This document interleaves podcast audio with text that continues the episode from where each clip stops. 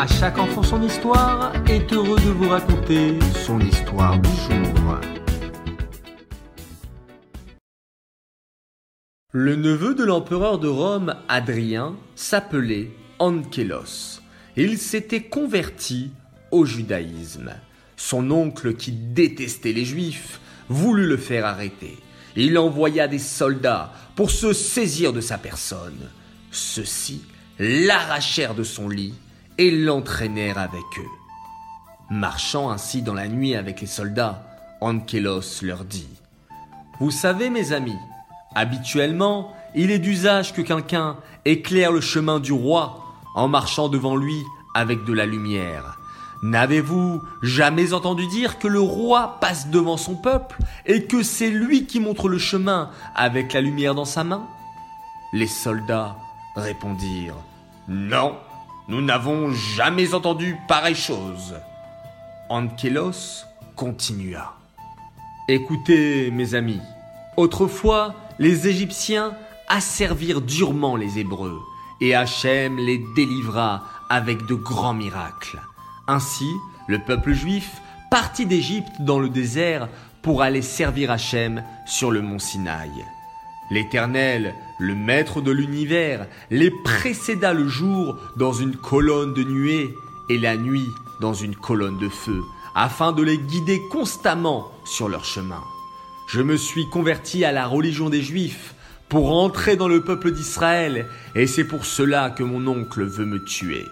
Mais sachez que le Dieu Tout-Puissant éclaire encore aujourd'hui les Juifs à l'aide de la Torah et la vie pour les Juifs ne se termine pas par la mort. Hachem nous a réservé une vie encore plus belle et plus heureuse dans le monde futur où l'on entre par la porte de la mort.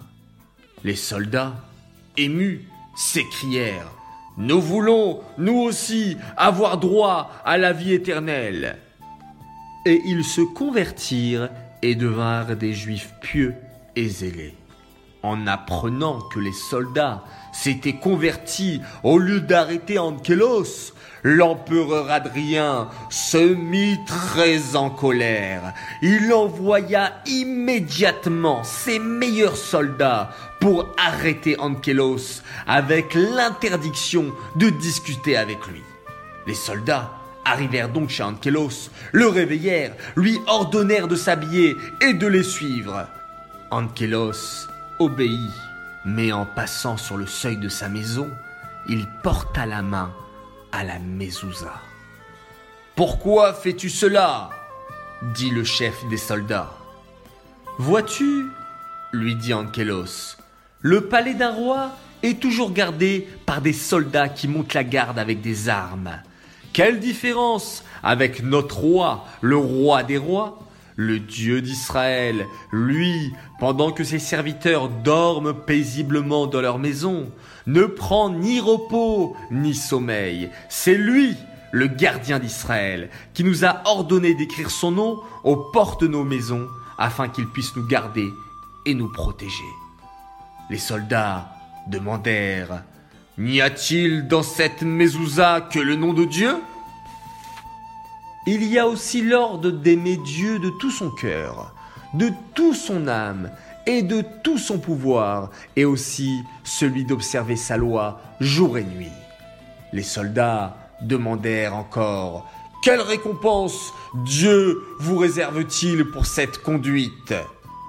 Ankelos répondit De notre vivant, il nous protège, et à notre mort, il rappelle nos âmes au Gan Eden pour attendre la vie éternelle du monde futur. Les soldats voulurent alors eux aussi se convertir, et ils devinrent en effet de bons juifs. Quand l'empereur vit ces faits extraordinaires, il renonça à son projet, et Ankelos ne fut plus inquiété. De cette histoire, nous apprenons la grande importance de mettre une mezouza à la porte de sa maison, celle-ci représente Hachem, qui nous garde, qui ne dort pas, qui ne sommeille pas, mais qui protège son peuple juif.